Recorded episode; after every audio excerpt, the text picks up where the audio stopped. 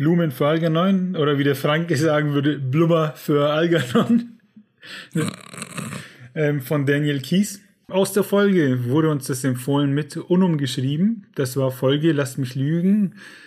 Irgendwas mit 20, ne? Ähm, ja. ja. Ich kann es dir aus dem Stegreif auch nicht sagen. Das macht nichts, denn, tja, äh, ja, das macht nichts. Jetzt gibt es auf jeden Fall die Rezi. Herzlich willkommen zu einer neuen Review von Lesen und Lesen lassen. Viel Spaß wünschen Martin und Maxe.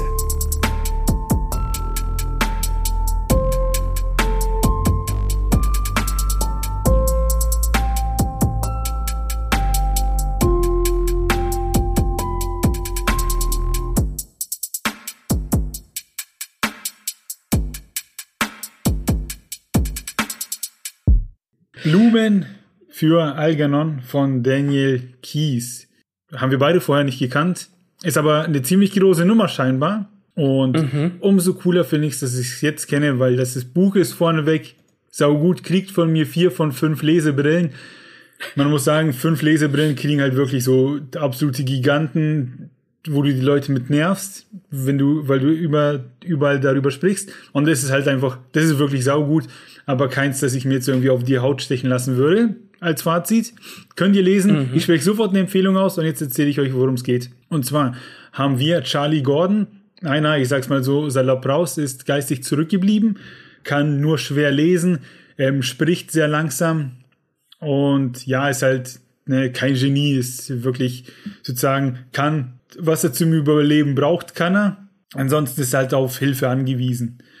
Mhm. Und die Story wird ähm, anhand von Tagebucheinträgen aus seiner Sicht erzählt.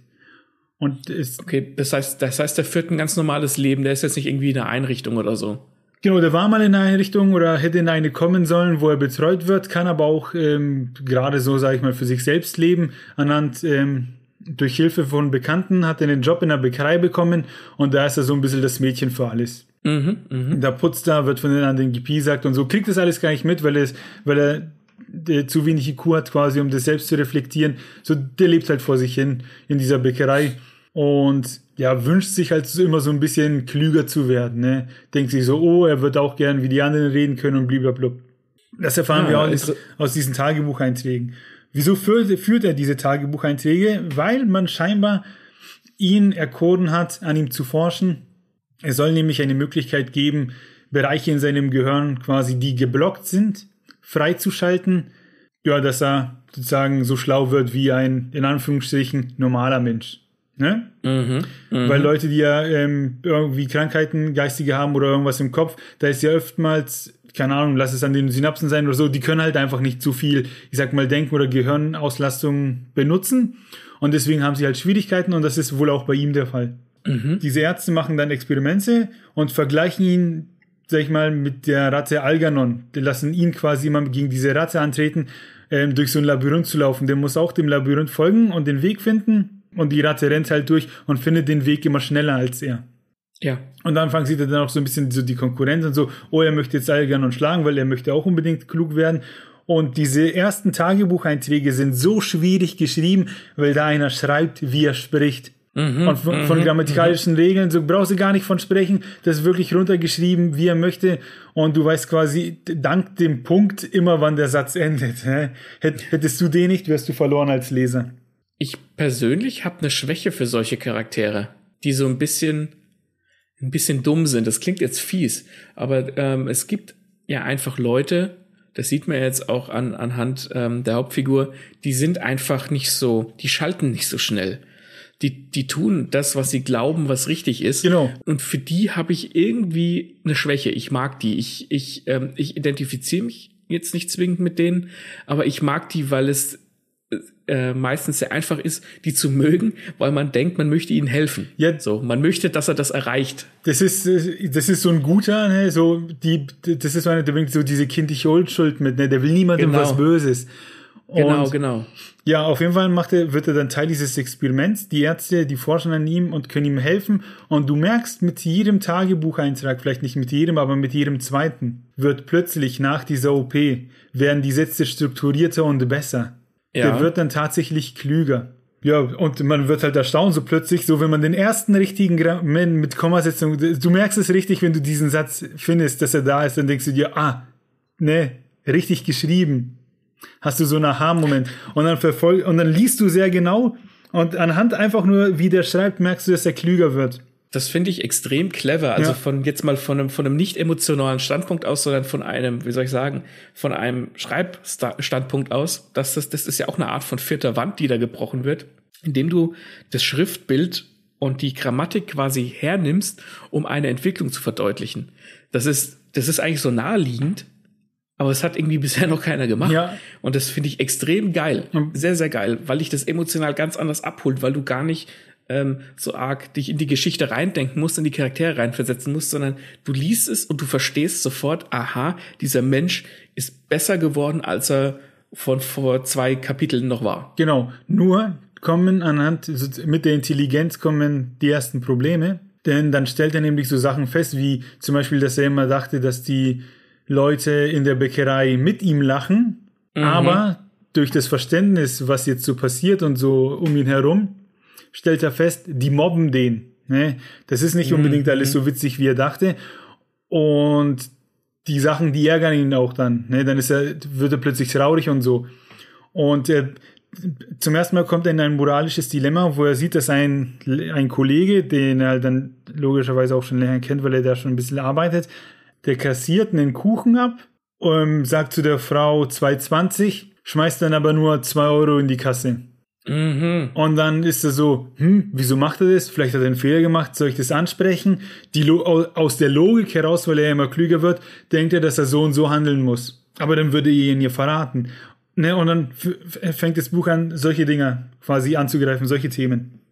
Das ist ja, das ist sehr interessant, ja. ja. Und die Leute, die kennen ihn ja quasi ihren Dummbatz, sag ich mal, und sag, weil der wird ja dann konfrontiert und dann sagt er so, ja, ja, komm, das ist schon nix und tut es halt quasi so ab, als könnte der nicht verstehen, was er da tut, ne, wieso der das macht. So, mhm. ja, beruhig dich jetzt mal wieder, ne, geh spielen nach dem Motto. Und schnell wird denen aber klar irgendwann, das ist nicht mehr derselbe. Das ist jetzt ein Erwachsener wie wir und den müssen wir halt sozusagen auch wie einen Erwachsenen ähm, behandeln.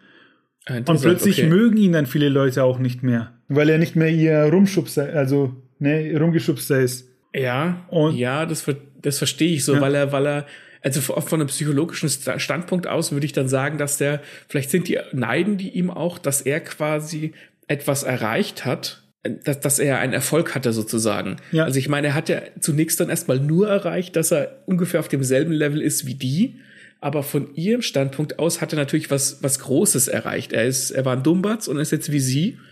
Und das neiden die dem, weil er vielleicht einen Erfolg hatte, den die nicht haben. Genau, und die wissen ja alle, die, die ihn herum, die, außer den Ärzten wissen die, weiß niemand was von seiner OP, das darf er nicht sagen, mhm. ne?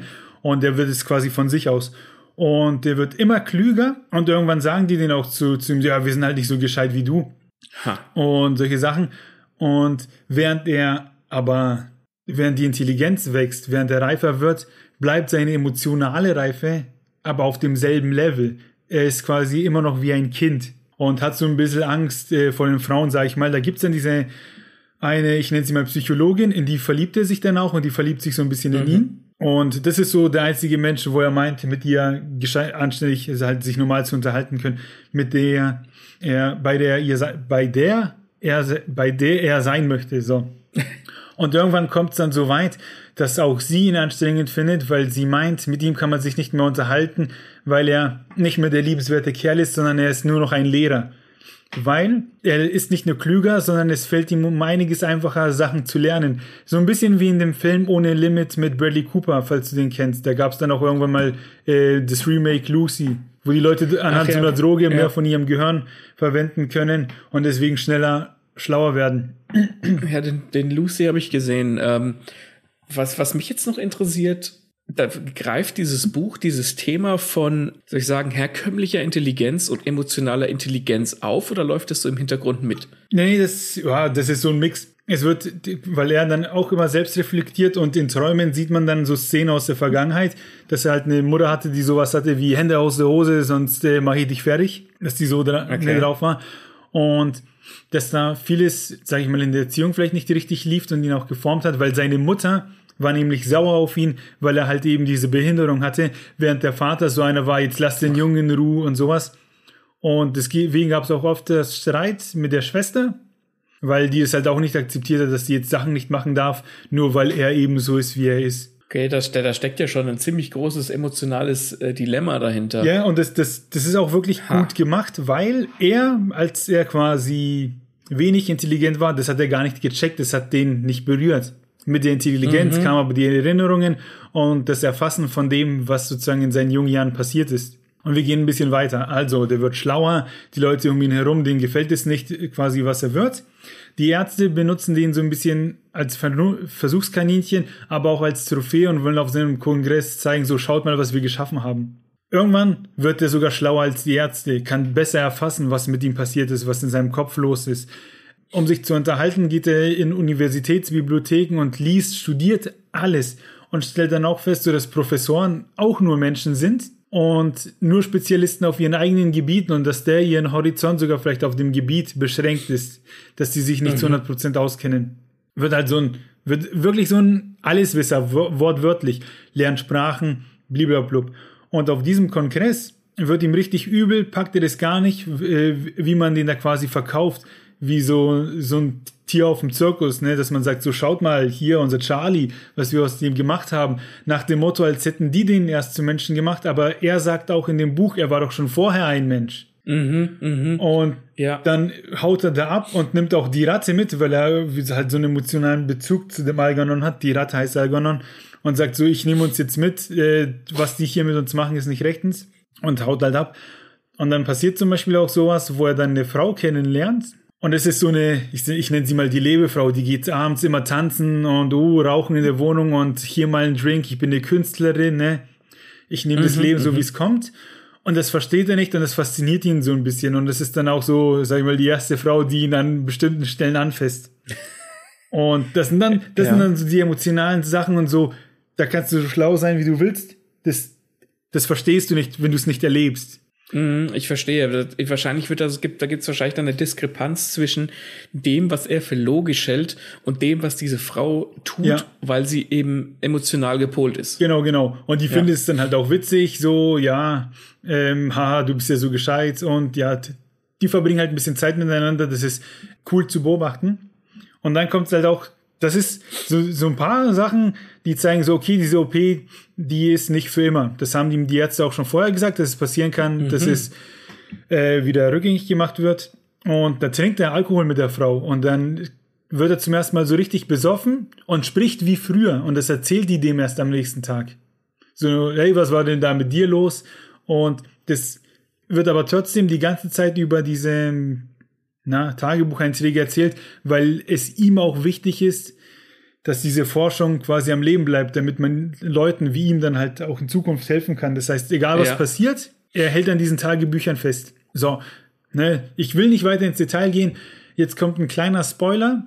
Das heißt, wenn ihr Interesse an diesem Buch habt, und mit kleiner Spoiler meine ich wirklich großer Spoiler, dann hört jetzt auf zuzuhören und kauft euch lieber das Buch und lest weiter. Ähm, weil das Ende ist, finde ich, sehr genial. Das ist so ein guter Kreis, der sich da schließt. Ähm, das hat für mich das Buch dann wirklich sehr gut gemacht. Also, mhm. stoppen oder aufhören. Jetzt geht's weiter. Und zwar kommen dann die ersten Erscheinungen. Also irgendwann, er hat einen Streit mit dieser äh, Psychologin, wo er sich verliebt hat, die finden wieder zusammen und die begleitet ihn dann quasi auf seinen letzten Tagen. Ich sage bewusst letzte Tage, weil dieser Effekt, den die Operation erzielt hat, der wird schwächer und er bildet sich wieder zurück. Und gegen Ende mhm. werden diese Tagebucheinträge immer schlechter. Nur kickt's diesmal richtig krass, weil er mitkriegt, wie er dümmer wird und wie es ihm schwerer fällt, sich ähm, auszudrücken. Und du siehst, was aus ihm geworden mhm. wird und du verfolgst, wie er das wieder das wird, was er war. Und er kriegt, und er kriegt okay. es halt mit, er ist dann noch so schlau, dass er mitkriegt, äh, was mit ihm passiert, bis es so weit kommt, dass auch er das nicht mehr weiß und sozusagen der alte Charlie ist. Ist das dann das Ende? Ja. Und du denkst dir, what the fuck, was war das für eine Reise? Wenn er dann wirklich mit dem letzten Tagebucheintrag wieder der Charlie Gordon ist, den du kennengelernt hast, der nicht mal mehr weiß, dass er intelligent war. Das ist aber schon, also, das ist schon Ist, ja. Das ist, das ist richtig krass. Das ist schwer in Worte zu fassen, weil du denkst, okay, krass, ja, jetzt, und er hat sogar noch das erforscht, was in seinem Kopf passiert ist, und hat das wirklich, diese Tagebucheinträge, die waren ihm so wichtig, dass das auf Papier gebracht wird, was da passiert, damit man eben halt auch anderen helfen kann. Nur er weiß es dann immer. Äh, ist, ist es dann äh, ein, ein positives Ende? Also nimmt er das dann quasi, wenn er, wenn er wieder zu seinem alten Ich wird, nimmt er das als was Positives wahr? Ist das was Gutes, dass er jetzt vielleicht wieder in Anführungszeichen dumm ist, dass er das nicht mehr alles versteht, weil man halt vielleicht dumm glücklicher lebt? Oder ist es was Negatives? Wie sind die Emotionen da gewesen bei dir? Uh, puh, nee, ich weiß gar nicht, ob die, ich sag mal, in die Richtung gedacht wurde. Man beobachtet den Verfall und das macht so ein bisschen, sag ich mal, ähm, für ihn keinen Sinn mehr. So, wofür mache ich das alles, wenn ich doch sowieso äh, wieder rückläufig werde? Und es ist dann auch so, dass er nur noch vom Fernseher hängt, sich besäuft und so so ein bisschen so diese Existenzkrise, die kommt. Mhm. Aber die verflüchtigt sich halt einfach, weil dem seine Wahrnehmung von sich selbst und so wieder schlechter wird. Und da, da passieren dann auch so Sachen wie, dass der Algernon, mit dem lebt er dann, der baut er dann so einen Stall in der Wohnung für ihn. Und da, er erkennt nämlich, dass ähm, diese Operation sozusagen ihre Schwächen hat, weil der Algernon selbst immer dümmer wird und sich dann auch gegen die Glasscheiben schmeißt und so und aggressiver wird. Und dann sagt er, hey, wenn das mit oh. ihm passiert, dann passiert es mit mir vielleicht auch. Und dann beobachtet er das und so. Und das wird richtig krass. Also, sau gut einfach. Und dann beerdigt er eben auch den Algernon und dann legt er ihm Blumen ans Grab. Und deswegen heißt das Buch dann auch Blumen für Algernon. Und da hat man dann diesen A-Effekt. Ähm, ja, und wie gesagt, zum Schluss ähm, sagt er auch nur noch so, äh, früher war ich mal klug, jetzt bin ich nicht mehr klug und bliblablub, kann das noch so ein bisschen erfassen, was früher war, bis er es dann überhaupt nicht mehr kann. Und das, ich das trifft dich echt, das, das trifft dich sowas von, weil du auf dieser Reise warst und jetzt hast du dann wieder diesen naiven, lieben Charlie wieder, dem einfach alles genommen wird und man weiß halt wirklich nicht, was besser für ihn ist zum Schluss. Ich, also so wie du das jetzt hier erzählst, ich weiß nicht, ob ich das Buch emotional packen würde. Das ist echt krass. Das würdest du packen?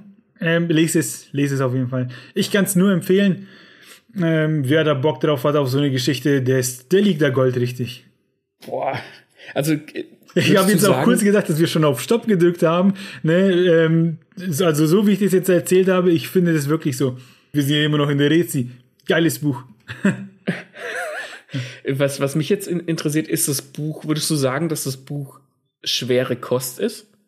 Der Anfang ist wirklich, da musst du dich ein bisschen durchkämpfen durch die Sätze, aber schwere Kost ist es nicht. Ich fand jetzt auch nicht, das hat irgendwie knapp 300 Seiten, hat sich, ging relativ zügig zum Lesen.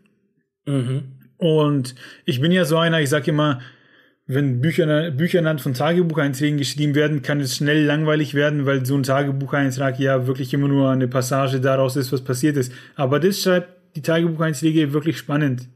Ne? Das ist quasi äh, wie bei Operation Zombie, was wir rezensiert haben, ist ja ein Eintrag, eine Folge und dann reihen sich ja. quasi einfach nur die Folgen einander. Das hast du hier nicht. Hier fängt der Tagebucheintrag immer so an mit quasi, was am Tag zuvor erlebt hat und meistens dann auch eben gleich mit dem Kracher, dass du denkst so, ah, okay, was ist passiert? Ja, ich, ich glaube, das ist, äh, das mit den Tagebucheinträgen rührt halt daher, äh, äh, schreibhandwerklich, dass Tagebucheinträge halt immer ein Tell sind. Ne? Die erzählen nur, was passiert ist, du mhm. bist aber nicht dabei. Ja, genau. Aber da, dadurch, dass da halt die Komponente dazu kommt, dass du, dass der Eiger dann immer schlauer wird oder zum Schluss wieder dümmer, so dass die, so dass du in den, an der Form der, der Einträge quasi was rauslesen kannst. Dadurch wird es wahrscheinlich interessant, könnte ich mir vorstellen. Ja, musst du geben, der Algernon ist ja die Ratte, die aber auch. Äh, meine ich doch, Entschuldigung. Aber ja, eben, die wird ja auch wieder in Anführungsstrichen dümmer, weil dumm, man merkt so dumm und schlau und so, das sind so immer so ein bisschen die falschen Begriffe für das, was da passiert, ne? Der eine weiß halt weniger, der andere weiß weniger, der andere nimmt weniger wahr. Vernü also, ja, merkst du, das, sind so, das ist so eine, wie soll ich sagen, psychische Moral, mit der man da kämpft. Was sind die richtigen Worte für das, was da steht? Was ist dumm? Was ist schlau?